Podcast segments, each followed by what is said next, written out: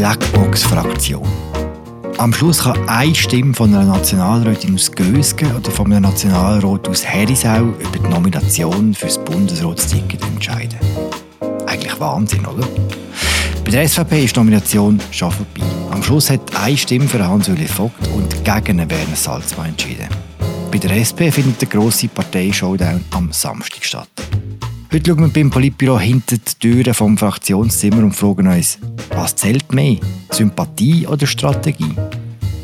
Und damit herzlich willkommen zum Politbüro. Das war mit Christoph Lenz in Galln von der Markus Häfiger in Bern. Mein Name ist Philipp Loser. Hallo zusammen. Hallo zusammen. Hallo zusammen. Damit komme ich äh, zu den Abstimmungsergebnissen, dass die hier transparent kommuniziert werden. Für den ersten Platz auf dem Ticket betrug das absolute Mehr 25 Stimmen. Nominiert wurde im ersten Wahlgang Kandidat Albert Rösti mit 26 Stimmen. Letzte Woche hat die SVP im hintersten Krachen vom Wallis ihr Bundesratsticket bestimmt. Die erste Linie war schnell besetzt. Die äh, ist an Albert Rösti gegangen. Für die zweite war es viel knapper. Hans-Uli Vogt erhielt 23, Werner Salzmann 22, Michel Blöchliger 3, Heinz Tendler 1.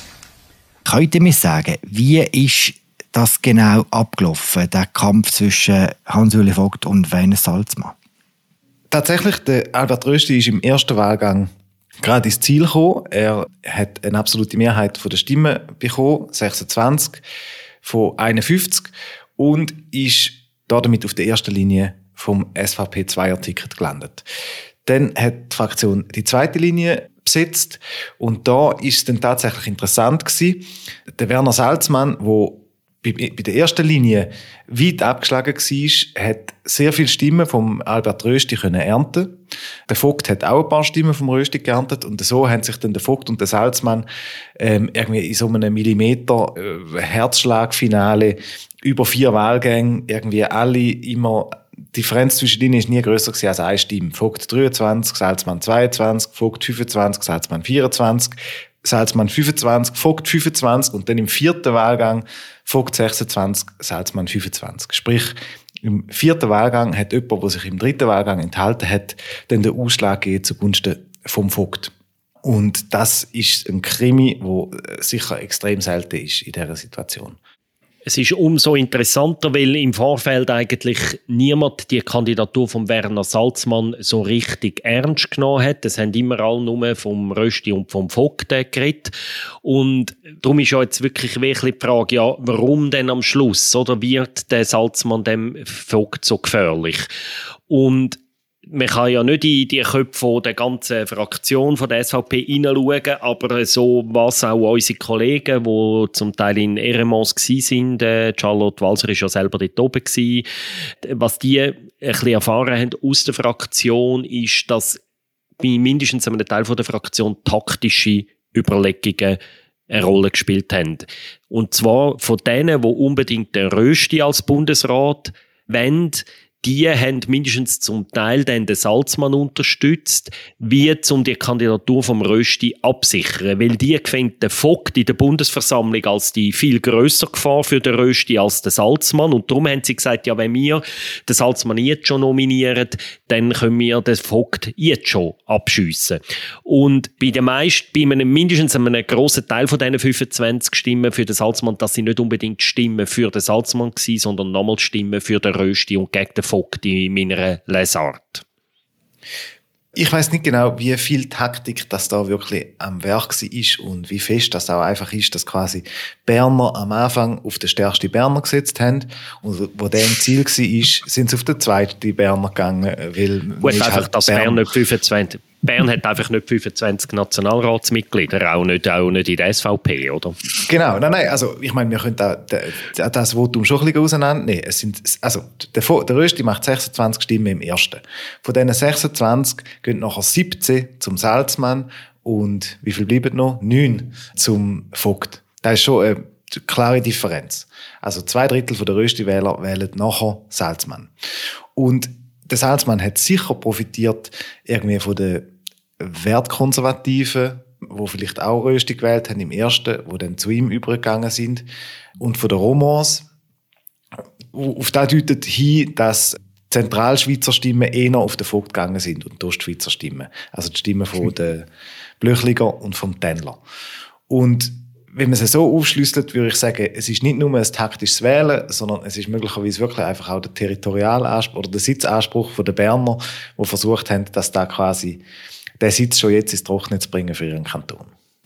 Es wäre ein wahnsinniger Affront gewesen, wenn jetzt der, der Zürcher Vogt nicht auf das Ticket gekommen wäre, oder? Ja, ich glaube einfach von außen gesehen, das denken viele Städter und viele Zürcher, aber ich glaube, in der SVP spielt das viel weniger Rolle, als wir glauben. Natürlich ist die SVP Zürich die stärkste äh, Kantonalpartei. Natürlich ist die SVP Zürich die Kantonalpartei gewesen, wo der, äh, die Partei die letzten 30 Jahre am stärksten prägt hat. Und trotzdem ein Berner Oberländer SVPler oder ein St. Galler SVPler, für den gibt es eigentlich wenig Gründe a priori einen Zürcher auf das Ticket zu setzen. Der überlegt viel mehr inhaltlich, vielleicht auch taktisch, vielleicht auch nach persönlicher Sympathie, darf man nie unterschätzen, nie nie. Und ich bin mit allem einverstanden, was der Christoph gesagt hat. Was man vielleicht noch ergänzen kann, ich glaube, der Salzmann hat auch ganz stark von den Bauern Stimmen profitiert. Oder? Der Salzmann ist sehr landwirtschaftsnah und der Vogt ist sehr als Städter, als Rechtsprofessor sehr landwirtschaftsfern. Also zu der Berner, zu der Romandie Connection kommt noch ganz stark die Landwirtschaft dazu, wo halt, ich habe es jetzt nicht nachgezählt, aber die hat halt nach wie vor in der SVP-Fraktion äh, eine starke, spielt eine starke Rolle dort. Ich glaube, also, äh, ich glaube schon, dass es ein Affront gewesen wäre. Ich finde, für eine Partei, die heute wirklich, ich meine, früher ist die SVP irgendwie so eine, eine partielle Veranstaltung in der Schweiz, noch im 20. Jahrhundert, wo vor allem stark ist irgendwie der protestantische Kanton, aber heute ist da eine nationale Partei, wo es überall gibt. Das wäre schon merkwürdig gewesen wenn es ein innerbernisches Ticket gegeben hätte. Und somit glaube ich, dass da Entscheidung für das zweistufige ähm, Verfahren, zuerst die erste Linie besetzen vom Ticket und dann die zweite Linie besetzen vom Ticket, das hat wahrscheinlich ähm, Hans-Uli Vogt geholfen, weil es in der zweiten Stufe möglicherweise einen, Reflex gegeben hat, ja, jetzt können wir nicht nur einen Berner da drauf schreiben, sondern jetzt schreiben wir noch einen anderen drauf. So. Ich glaube eben, vielleicht noch eine These der Salzmann ist für die, die eben am Rösti helfen und am Vogt wollen schaden, die einzige Option gewesen, obwohl er ein zweiter Berner ist. Was ich eben schon recht krass auch finde bei dieser Nomination in der SVP ist, wie miserabel der Tendler und Michel Blöchliger abgeschnitten hat. Oder Heinz Tendler Zug Regierungsrat, Michel Blöchliger Nidwalder Regierungsrätin. Blöchliger hat vier Stimmen gemacht, der Tendler eine einzige Stimme, oder? Das ist wirklich ein Ohrfeige, muss man sagen.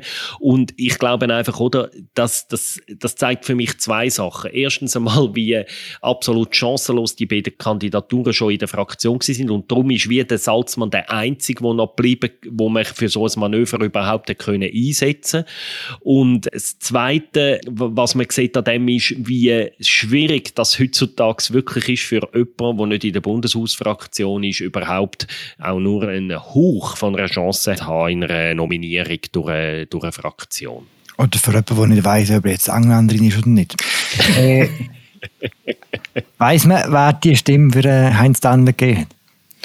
Meine Vermutung ist, dass es der Thomas Eschi ist, der aus der gleichen Sektion kommt wie der Tendler und wo ähm, auch sich öffentlich irgendwie über die Kandidatur so fest gefreut hat. Wenn der Eschi seinem Kantonskollegen nicht mindestens in den ersten zwei Wahlgängen die Stimme gegeben hat, wäre es wirklich problematisch. Ja, es wäre dann vielleicht auch beim nächsten Parteihöck in Zug ein bisschen schwierig geworden für den Eschi.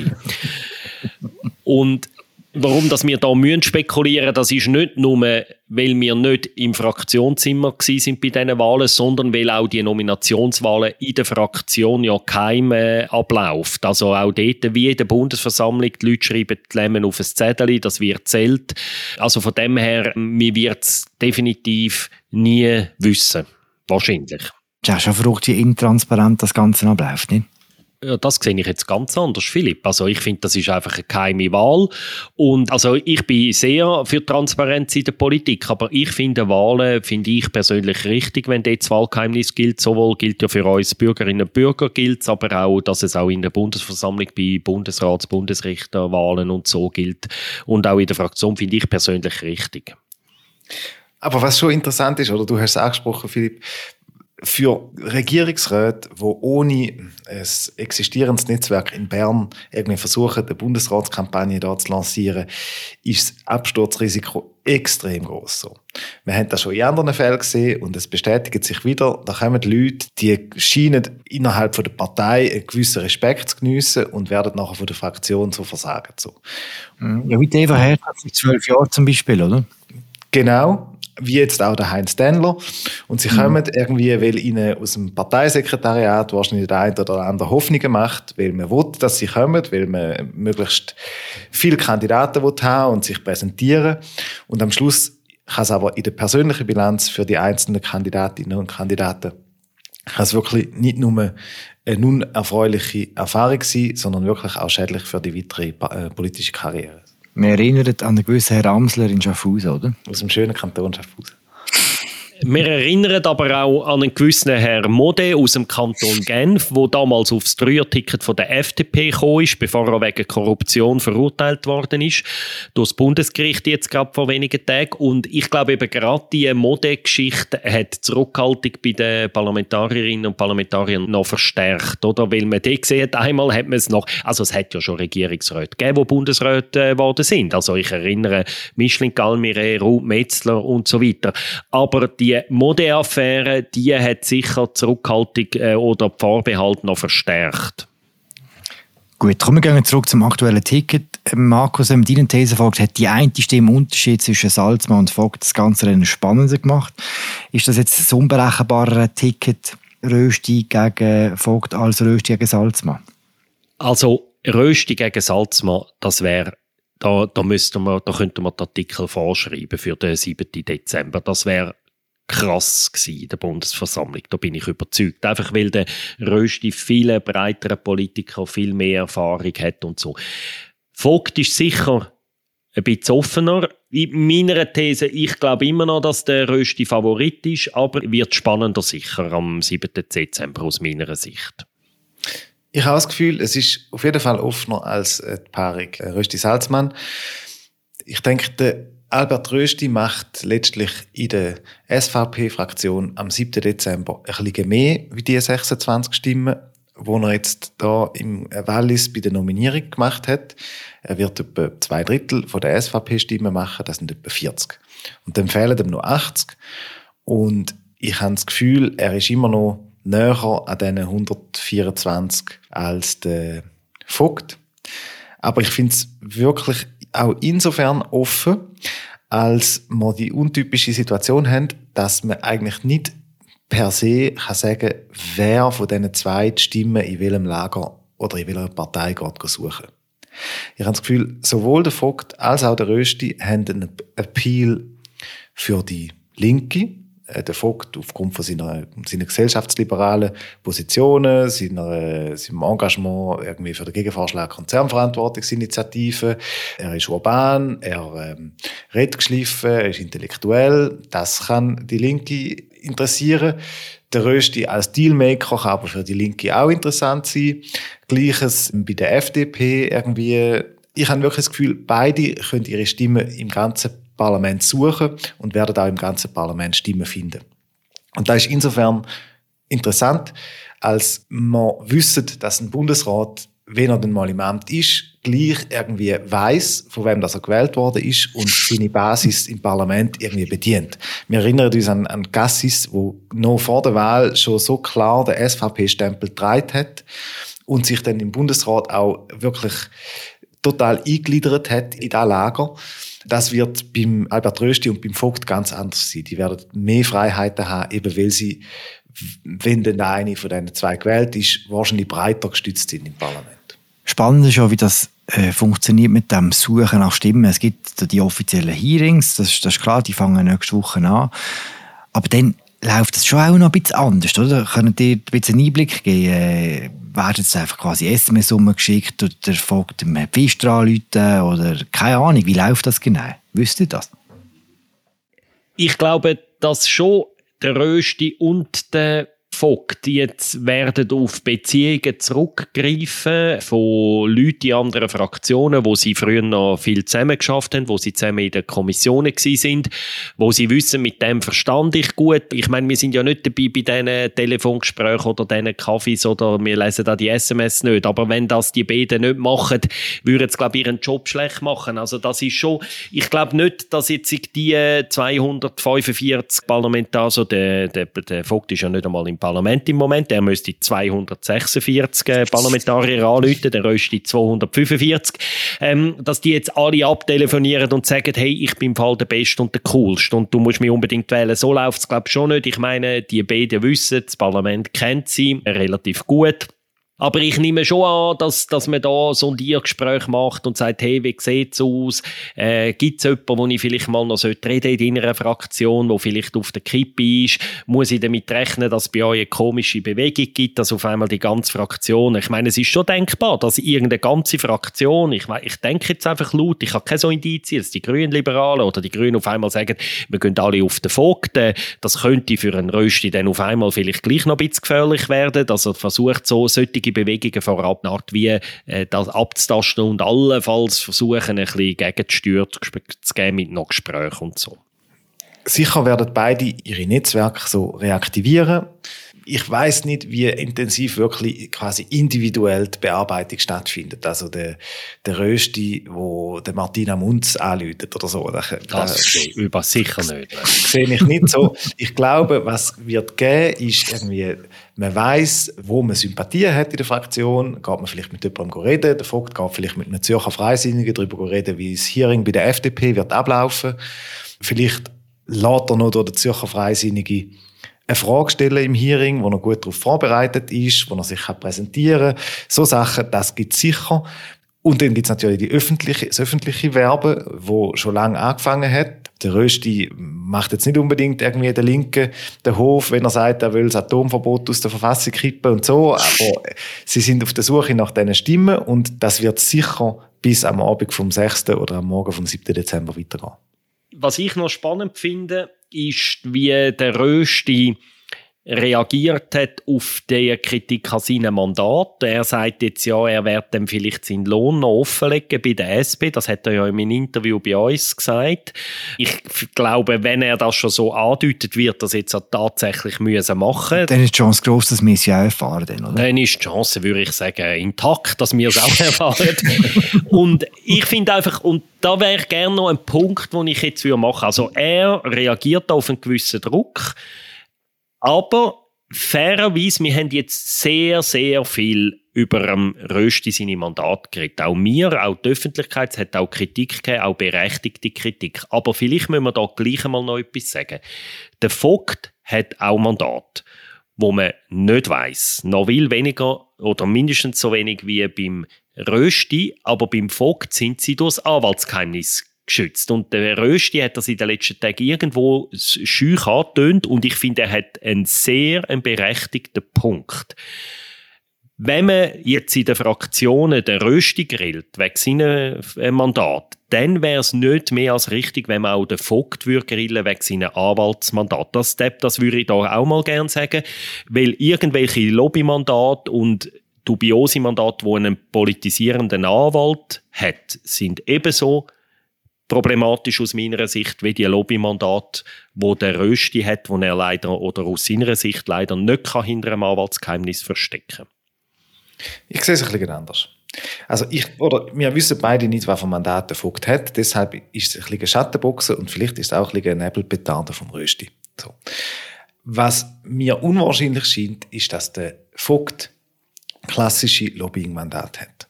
Möglicherweise schreibt er hin und wieder irgendwie eine Expertise zu einem äh, Gesetz, zu einer Einschätzung, zu einem Urteil.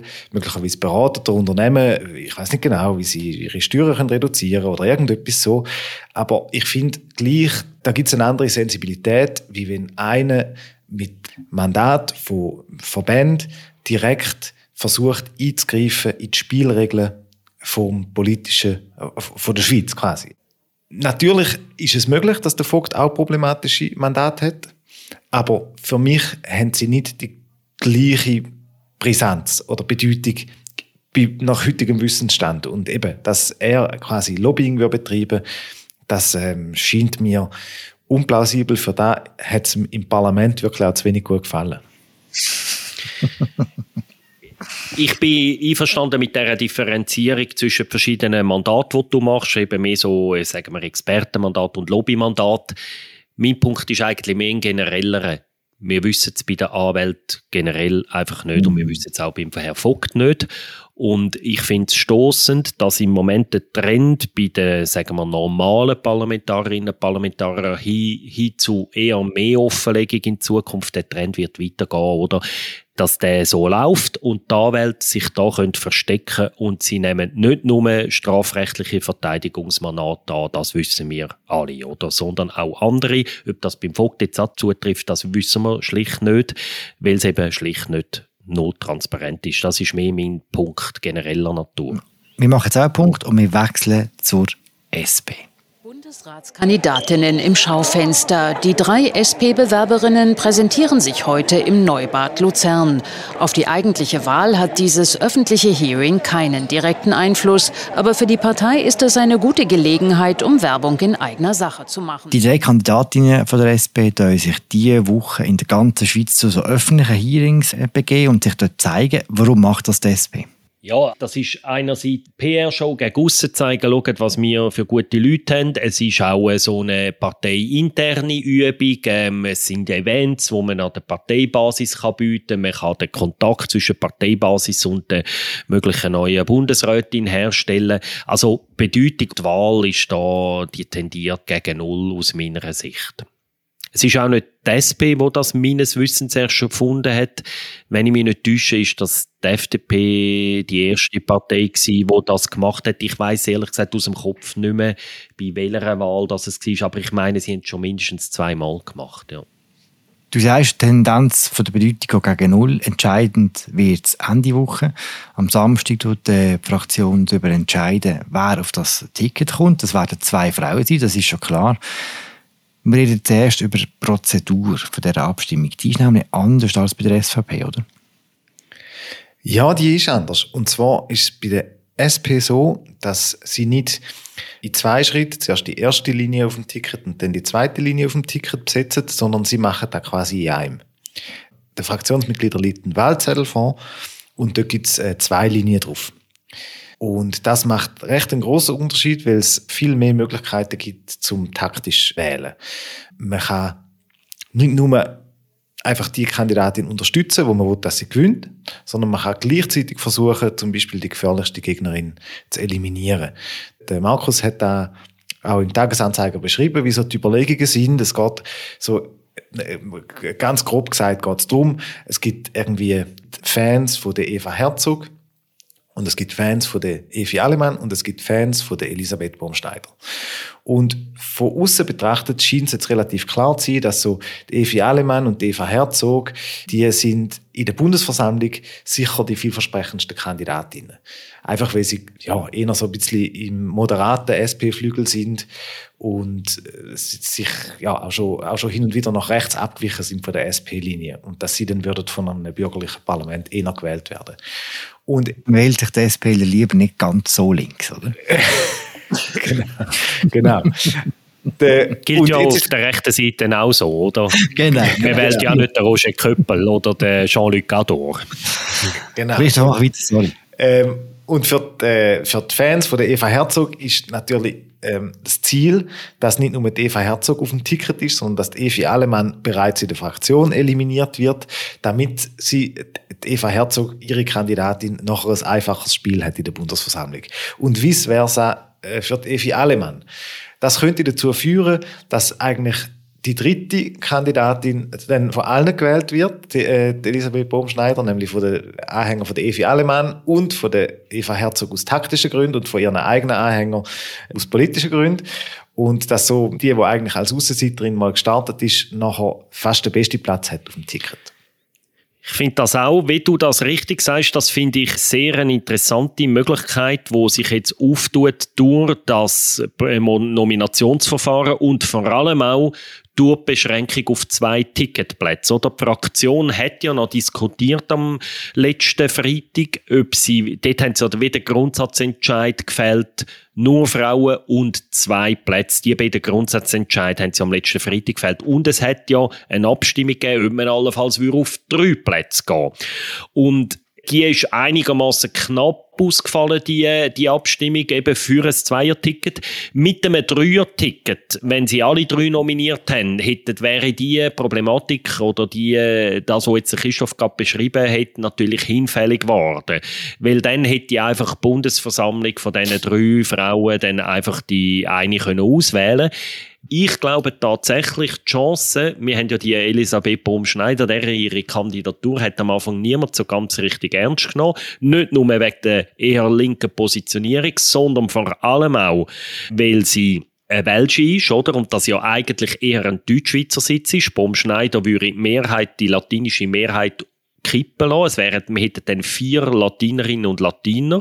Das wäre historisch. Es wäre erst zum zweiten Mal. Und aus diesen Gründen hat man die Kandidatur am Anfang nicht so ernst genommen. Und jetzt, wegen dem Wahlprozedere in der Fraktion, ist aus meiner Sicht die Chance, ich sage, gut, dass Bohm Schneider am Schluss auf dem Ticket ist, entweder mit Alemann oder der Herzog. Und das wiederum könnte nachher zu Folgeproblemen in der Bundesversammlung führen. Zu diesen Folgeproblemen kommen wir gerade. Ich habe nur kurz gesagt, die latinische Mehrheit wäre nachgeflogen.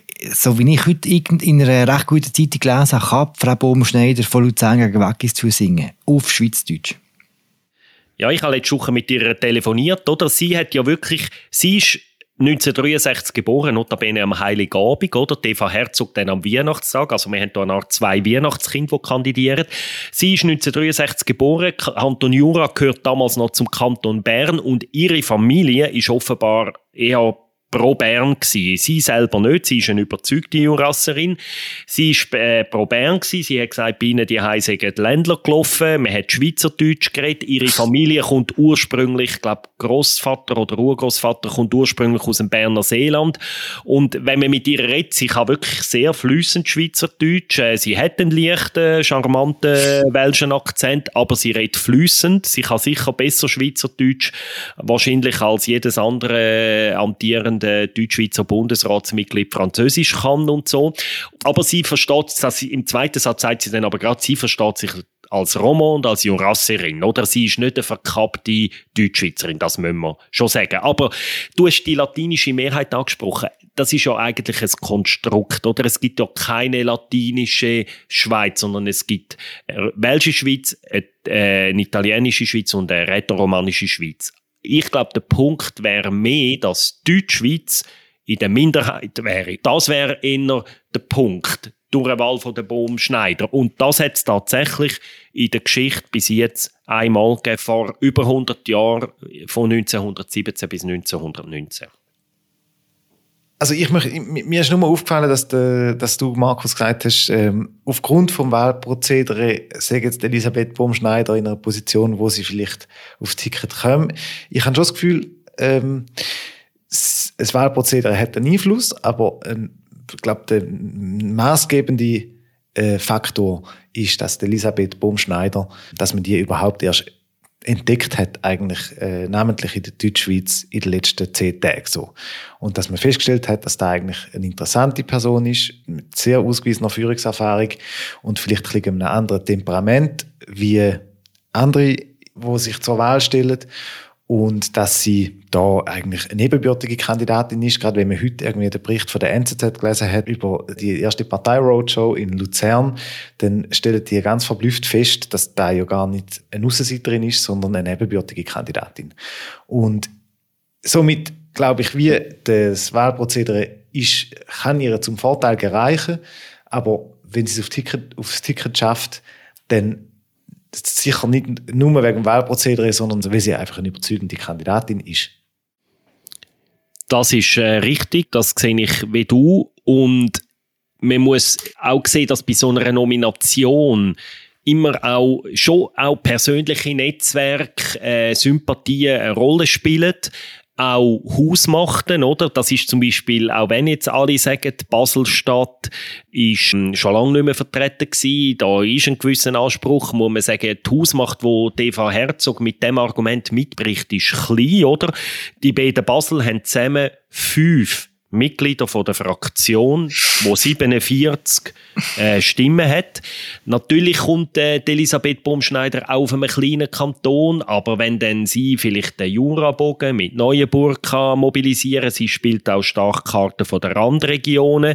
Wir wissen wirklich am Schluss nicht, ob vielleicht auch ein Tessiner Fraktionsmitglieder, Bündner, vielleicht irgendeine Bergregion am Schluss sich auch mit der Baumschneider mehr verbunden fühlen als mit der Eva Herzog. Ähm, also alles so Sachen, das ist nicht zu unterschätzen und vor allem, was auch für Baumschneider spricht, oder? Devi Alemann und Deva Herzog gehören beide dieser sogenannten Reformplattform an, wo so ein bisschen der rechte Flügel bildet von der Partei, wo aber eine Minderheitsposition ist in der Fraktion und auch das spricht für mich sehr stark dafür, dass eine Partei zwar eine von diesen beiden Vertreterinnen vom Reformflügel wird, von der Reformplattform wird aufs Ticket zu, aber auch als politisches Korrektiv dazu noch ein Baumschneider. Als wie zum zeigen, hey, die Partei besteht nicht nur aus dem, ein bisschen despektierlich gesagt, aus dem Josic-Flügel. Also ein Punkt ist noch mit den Minderheiten von der Deutschschweizer, dass die andere Partei das gar nicht so lustig finden. Oder habe ich eben die gelesen, Markus?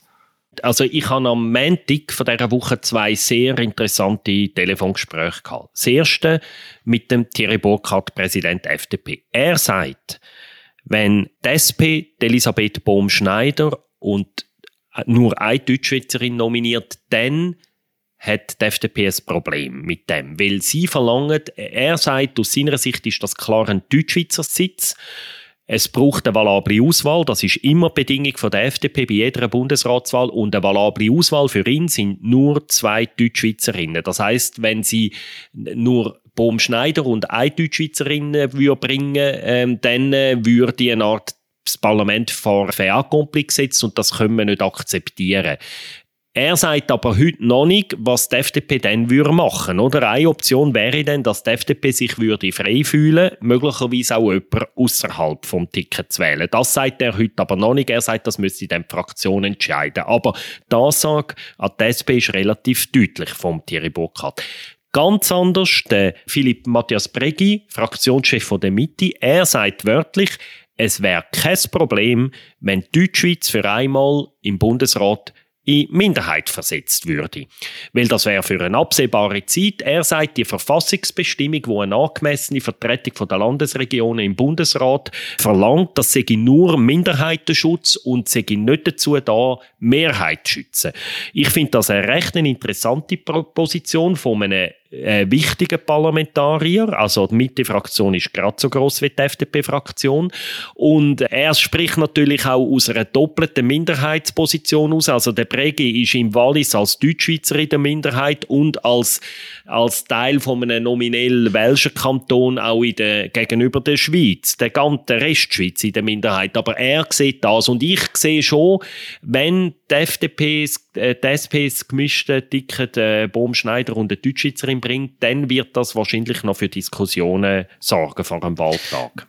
Ja, das wird's, aber ich glaube, es ist, äh, also der, der, das Ansinnen vom Thierry Burkhardt, glaube ich, ist eher kontraproduktiv oder das wird eher zum Trotz der Elisabeth Bohm-Schneider in der SP wahrscheinlich noch helfen, weil sich die SP ganz bestimmt nicht diktieren lässt, wie ihr Ticket aussieht oder wer man nicht drauf nehmen darf. Und ich finde auch, also jetzt aus der Anwältepartei FDP ist da schon eine extrem enge Auslegung von der Verfassungsbestimmung, die sagt, dass die Landesgegenden äh, und Sprachregionen angemessen sollen im Bundesrat äh, berücksichtigt sein. Also es steht nirgends in der Verfassung, dass Deutschschweiz der ewige Anspruch auf eine Mehrheit im Bundesrat hat. Und letztlich ist es eigentlich da, was der Thierry Burkhardt da wo durchsetzen, notabene er selber auch Anwalt.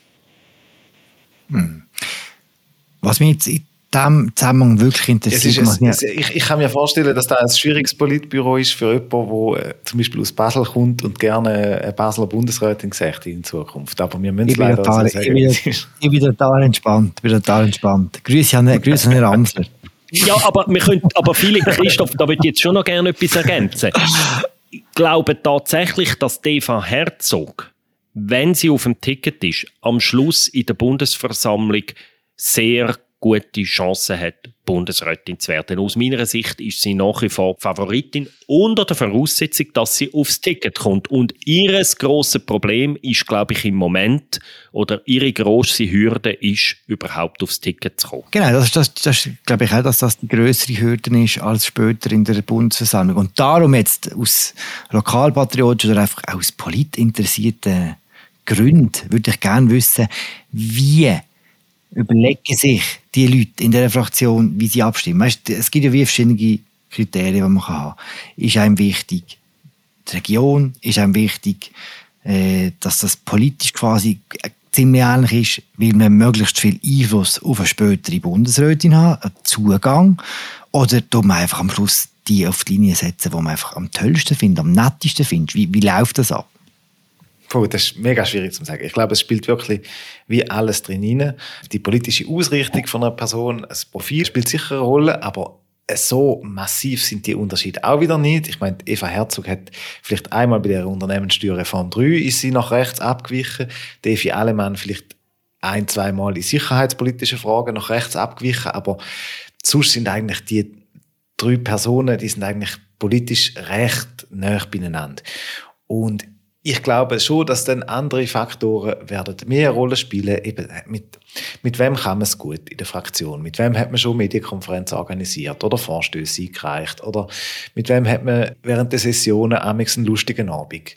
Oder bei wem weiß man, dass sie wirklich genau die gleichen Themen, wie man selber bearbeitet oder so. Und, und nachher kommt natürlich das Hearing dazu, wo sicher ein sehr ein wichtiger Anlass ist für, für die Bestimmung vom Ticket. Wie treten sie auf? Wie kommunizieren sie? Wie sind sie sprachlich? Wie gehen sie auf die Bedürfnisse der Fraktion ein?